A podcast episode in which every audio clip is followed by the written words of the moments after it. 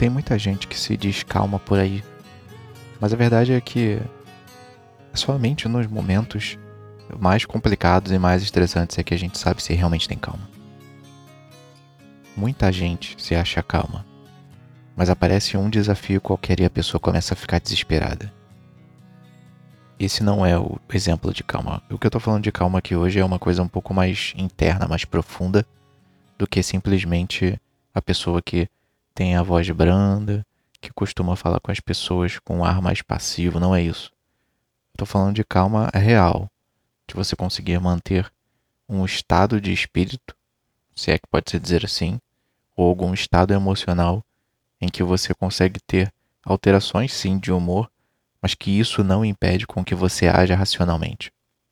E é importante também saber que existem algumas pessoas que podem apresentar uma certa calma, podem falar de forma mais calma, mas os pensamentos delas são completamente conturbados, elas estão o tempo inteiro ansiosas.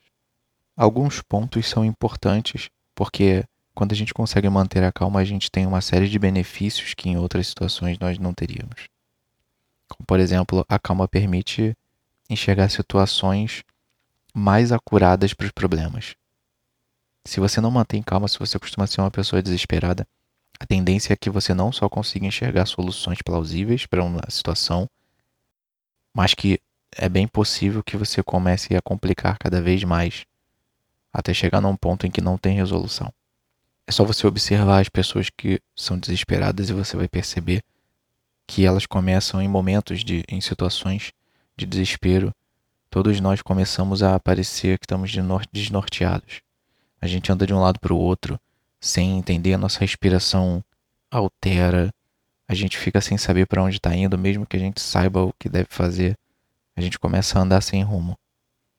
Então é importante a gente entender que manter a calma ajuda a enxergar a solução para os problemas de forma melhor. A nossa calma também ajuda a medir as nossas atitudes.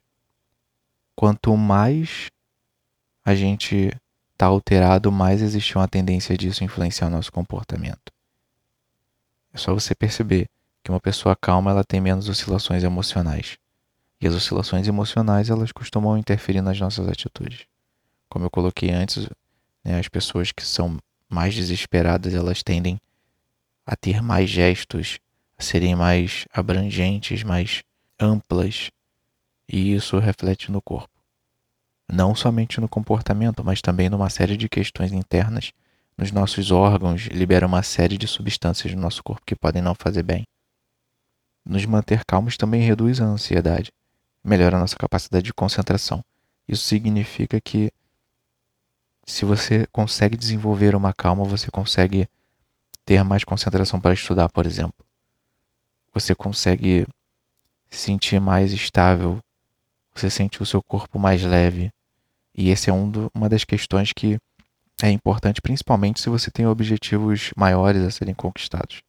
E você precisa de concentração, de foco.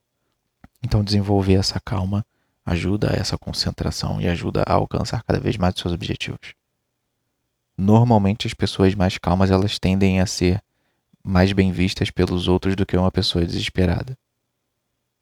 Às vezes uma pessoa que não tem calma, que é muito ansiosa, ela é vista como alguém que não dá para confiar, que é uma pessoa desestabilizada. E quem está falando isso não sou eu, é só você observar no seu dia a dia, você vê.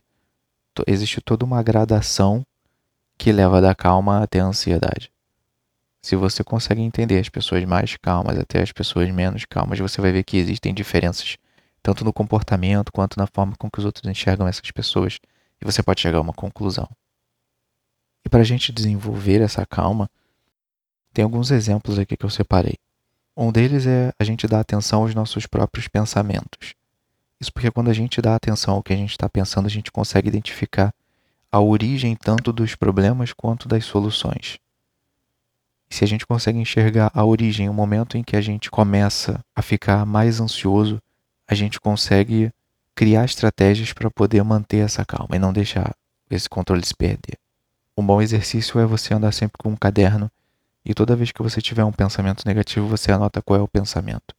Se possível, anotar também o horário e o que estava acontecendo nesse momento para que você consiga saber o momento exato que possa ter algum gatilho ativado em você para você identificar isso e consertar.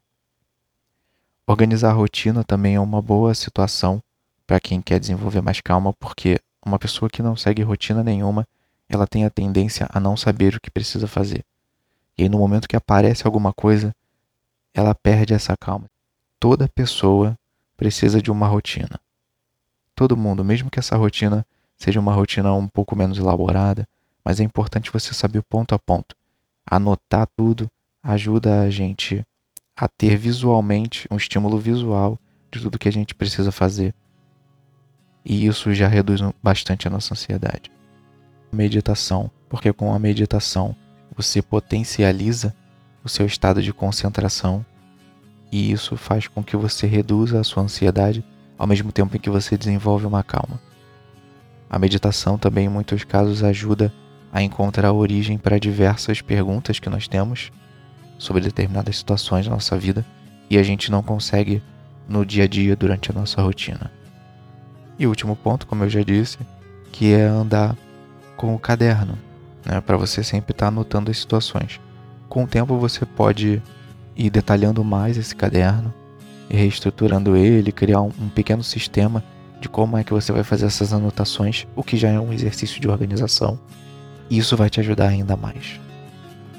E se você gostou do que eu falei até aqui, não deixe de assistir os outros áudios, provavelmente tem algum que pode te ajudar e complementar isso que eu falei. No mais, eu sou Pedro Borges, bem-vindo a SAIS e Desenvolvimento, um abraço e nos falamos em breve. Até mais.